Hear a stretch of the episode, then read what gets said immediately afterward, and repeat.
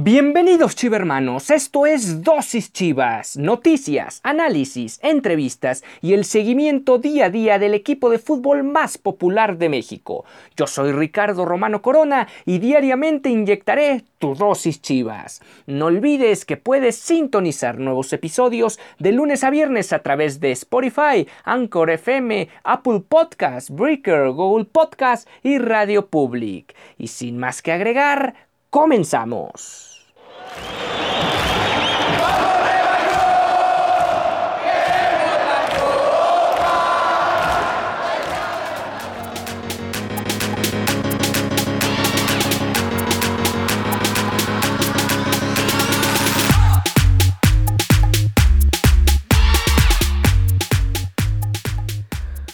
Buenas tardes, esto es Dosis Chivas, el espacio del equipo más popular y mexicano del el país. Hoy, hoy les tenemos una emisión muy especial porque vamos a hablar primordialmente sobre cada una de las filiales o de las estructuras del equipo del Club Deportivo Guadalajara, no tanto del primer equipo, que ya lo hemos reiterado, se prepara rumbo al clásico tapatío de la próxima semana.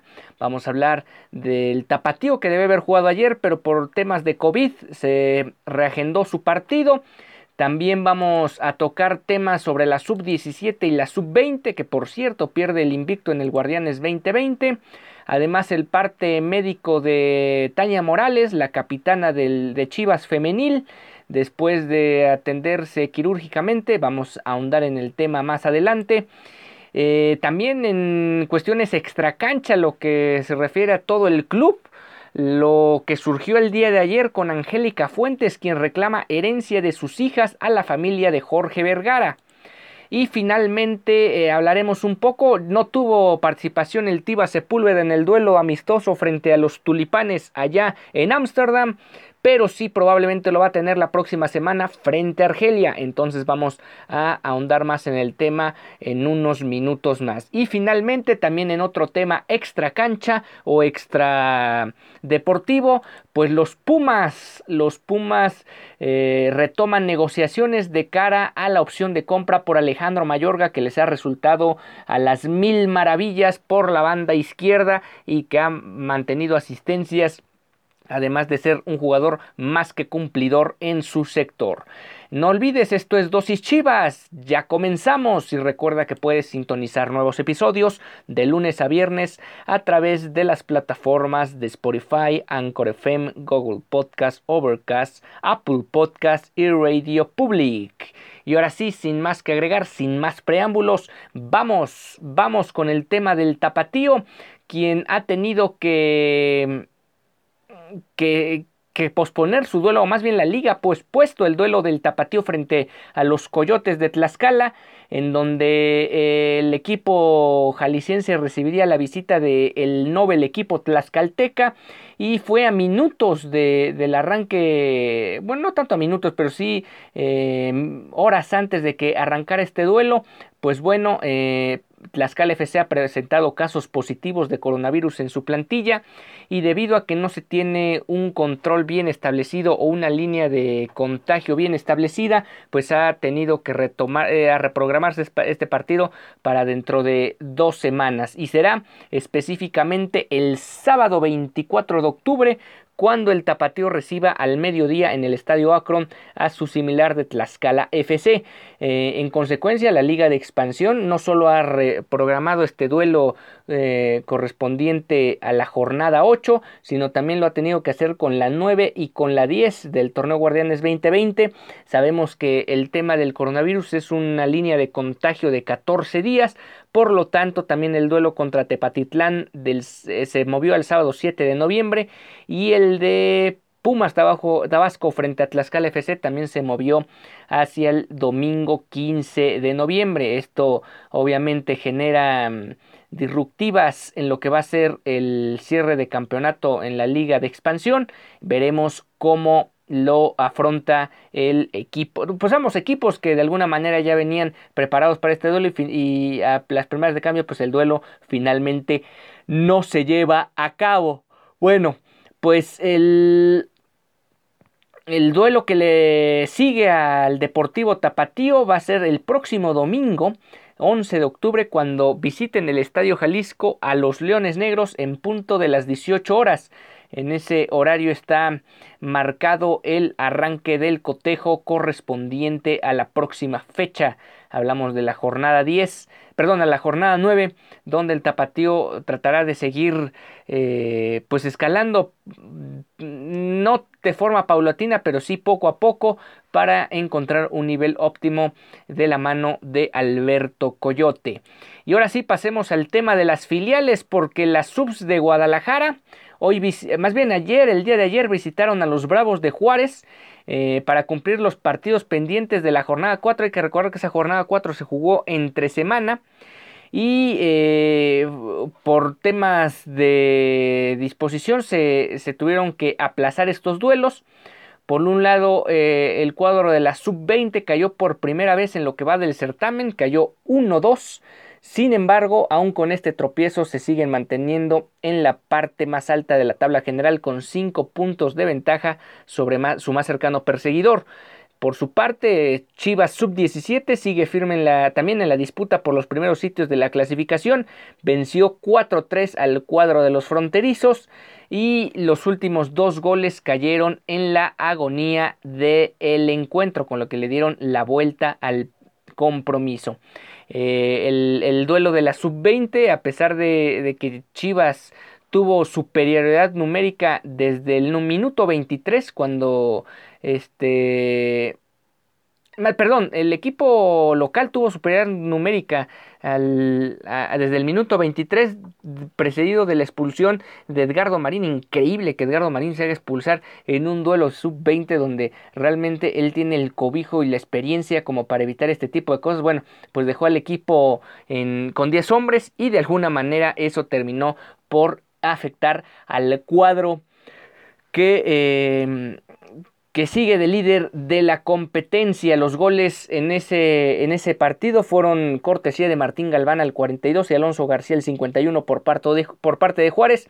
Ever Corona anotó al 68. El árbitro del duelo fue Jonathan Peinado Aguirre. Este duelo se disputó en el Complejo Bravo, no en el Estadio Olímpico allá de Ciudad Juárez, sino en el Complejo Bravo.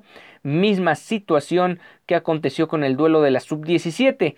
En ese segundo partido del día, el Guadalajara dominó el trámite del duelo y, desafortunadamente no pudo adelantarse en el marcador.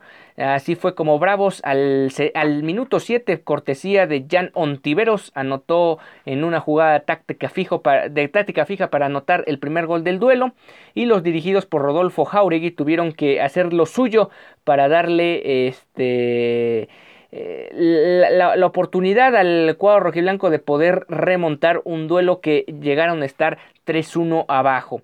En la segunda mitad, obviamente el Guadalajara después de tener ese entretiempo con el marcador adverso, vinieron las... Eh, por un lado los movimientos tácticos dentro del terreno de juego, también vinieron los cambios del entrenador y finalmente al minuto el minuto 91 después de que descontaran al 58 gracias a una jugada ahí al eh, que, donde se acercaron al marcador tuvo que venir el empate hasta el 91 vía pena máxima y después del gol del empate eh, el, equipo tapatío aprovechó el desconcierto y el momento anímico a su favor para anotar el cuarto y contundente gol. Ese fue cortesía de Enrique Ledesma, quien bajo un largo trazo dentro del área definió cruzado ante la salida del portero fronterizo y puso cifras definitivas allá en el complejo Bravo.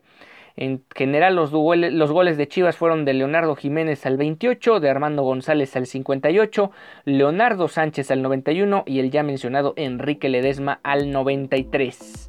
Y bueno, de esta manera nos vamos una pausa y regresamos ahora sí con el parte médico de Tania Morales, quien fue intervenida quirúrgicamente.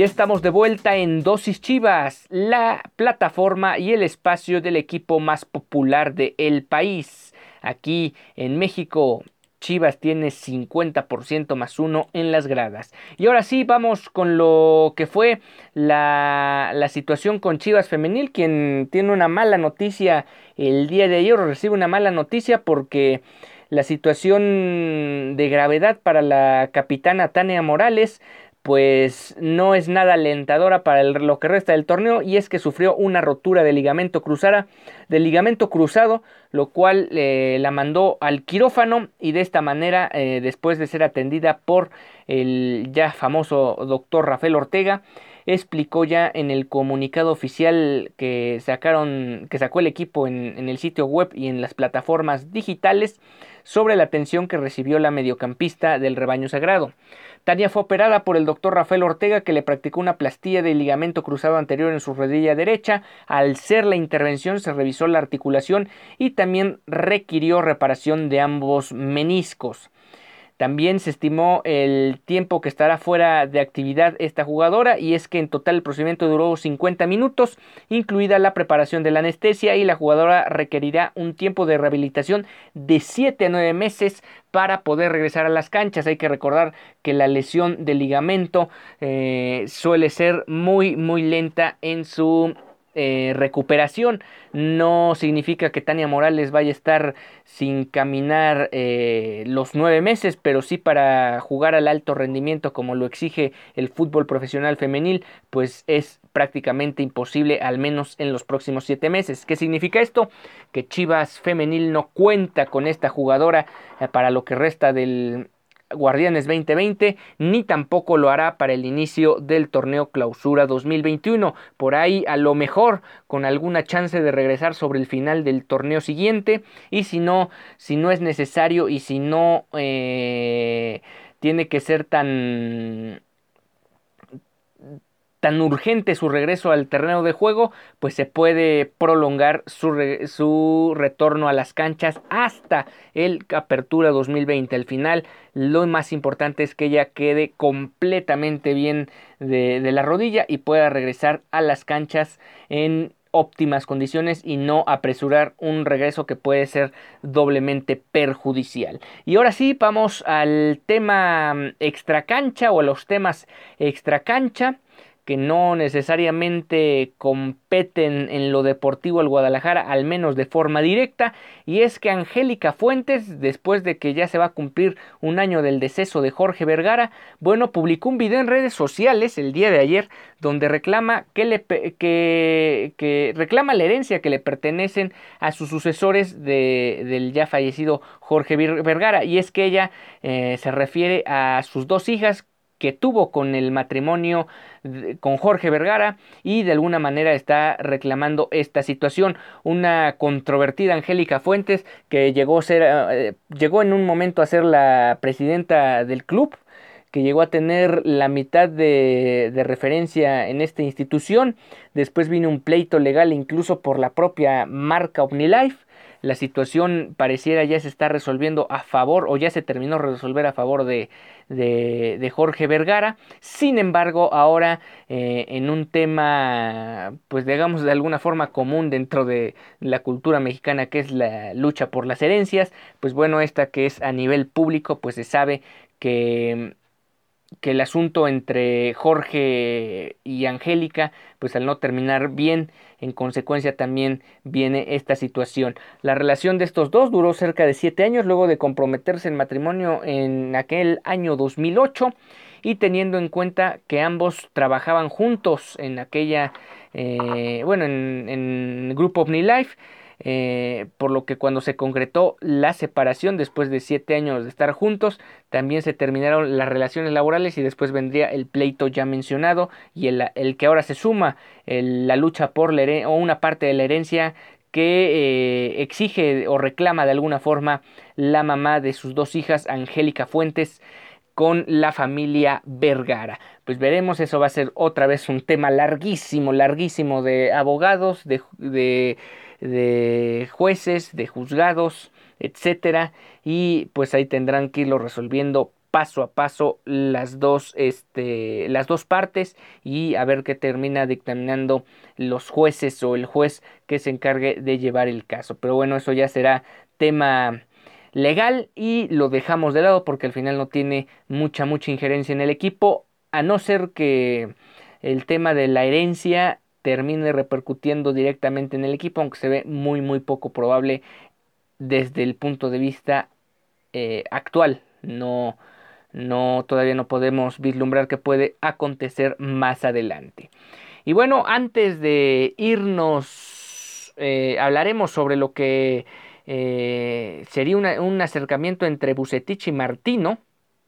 Eh, ya les hablaremos de qué trata este acercamiento. Además, lo ya mencionado en un inicio del programa, el, la nueva el, retorno de Pumas buscando el fichaje con opción a compra de Alejandro Mayorga. Pero antes vamos una pausa y volvemos.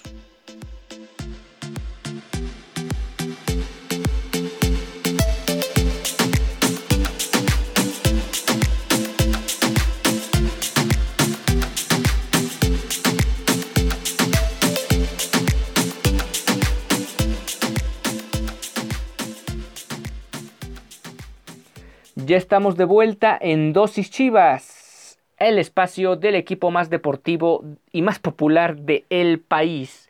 Gerardo Martino, el entrenador argentino de la selección mexicana que ayer eh, un triunfo importante allá en Holanda. Siempre se ha dicho que los partidos que se juegan en una cancha neutral o en este caso a manera de visitante y con condiciones adversas que no propiamente vas a encontrar en la mayoría de los casos cuando se juega en los Estados Unidos, pues son de mucho mayor provecho que los interminables partidos que el Tuca Ferretti denominó o bautizó como moleros en la Unión Americana. Pues así fue el caso del duelo ayer en Holanda, donde México se impuso un gol por cero, tuvo actividad de dos ex chivas, hablamos, bueno, tres ex chivas y contamos a Alfredo Talavera, a Rodolfo Pizarro, Alfredo Talavera obviamente ya un lejano ex chiva, pero sí Rodolfo Pizarro y Orbelín Pineda que formaron parte, uno como cambio y otro como titular en el duelo frente a los tulipanes. De ahí en fuera, el equipo mexicano tuvo, estuvo compacto, se mostró solvente y mostró sus credenciales de cara a lo que va a ser las eliminatorias del próximo año. Y a propósito de lo que han sido los convocados, la polémica que se armó sobre la sesión de futbolistas, pues bueno, el, el entrenador argentino ha confirmado que que ha tenido contacto con el actual director técnico de Chivas. Y es que, eh, pues sabemos, entre los, entre los convocados por, por, por, eh, por la sub-23 y el primer equipo de la selección mexicana, pues son en total 7, contando al, eh, incluso a Calderón que ha tenido que regresar a Calderón, incluso por esa situación de la lesión. Pero bueno, ahí están las palabras de Tata Martino, quien dice que el Guadalajara nunca se ha negado a que se le convoquen jugadores. Es algo normal, todos venimos o vemos nuestras propias necesidades. Yo veo las necesidades de los entrenadores locales, ellos saben de las necesidades que tienen las diferentes selecciones. En el caso de Bucetich, yo mismo he tomado el contacto por el tema de Sepúlveda. Creo que él también en estas declaraciones está hablando por una serie de futbolistas que fueron convocados a la sub-23. Entonces, tiene sus temores con respecto al regreso y a la fatiga que puedan reunir los jugadores, porque a los pocos días del regreso de los futbolistas tienen que volver a jugar por el torneo seguir escalando posiciones para poder entrar en lo más alto posible en los playoffs. Así que todo está totalmente entendible y además Bucetich es un caballero, es muy fácil hablar con él y muy fácil explicarle, más allá de que después se pueda tener una posición diferente porque cada uno de nosotros defiende sus propios intereses. Y yo no negaría que más allá de hablar sobre los convocados, incluso el Tata Martino pueda intercambiar ideas futbolísticas con uno de los entrenadores más ganadores en la última época del fútbol mexicano como lo es Víctor Manuel Bucetich y algo, algo le puede aportar al Tata Martino de cara a este proceso que va en buen, en buen, en buen camino rumbo a las eliminatorias. Ahí es donde muchas veces se complican las cosas, pero al final hay que tratar de salir avantes en dicho momento. Y bueno, pues el Guadalajara eh, en ese sentido tiene lesionados a Molina y a Calderón. Veremos, se ve complicado que los dos lleguen al partido contra el Atlas. Y ya para cerrar el programa vamos a hablar sobre los Pumas que retoman negociaciones para comprar a Alejandro Mayorga, este jugador que ha tenido un rendimiento excelso con el cuadro universitario, pues han iniciado las pláticas o ya se están adelantando incluso las pláticas de cara a lo que va a ser el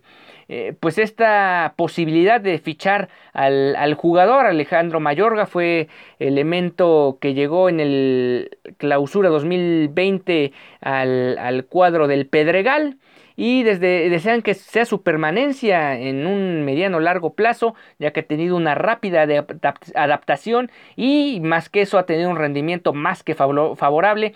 Incluso yo diría, no sé qué tanto la afición esté extrañando a este jugador, aunque tal vez no lo tengan muchos en el radar, pero al final ha tenido mucho mayor mucho mayor despliegue en lo individual y en lo colectivo, tanto en ataque como defensa, como para pensar que ha sido mejor su desempeño en este Guardianes 2020 de lo que han hecho tanto Miguel Ángel Ponce y el Chicote Calderón, que no lo han hecho mal, pero sí este en, cambio ha sobresalido, ha jugado 640 minutos, ha disputado 9 juegos, titular de 7, 1, 1, 2 como suplente y pues es un jugador que eh, tiene un 54.5% eh, de éxito en, en, las entradas, gana el 46.2% de sus duelos individuales y en duelos aéreos el 37.5%. Llama la atención este último dato, siendo un jugador alto realmente dentro de lo que es la media del fútbol mexicano.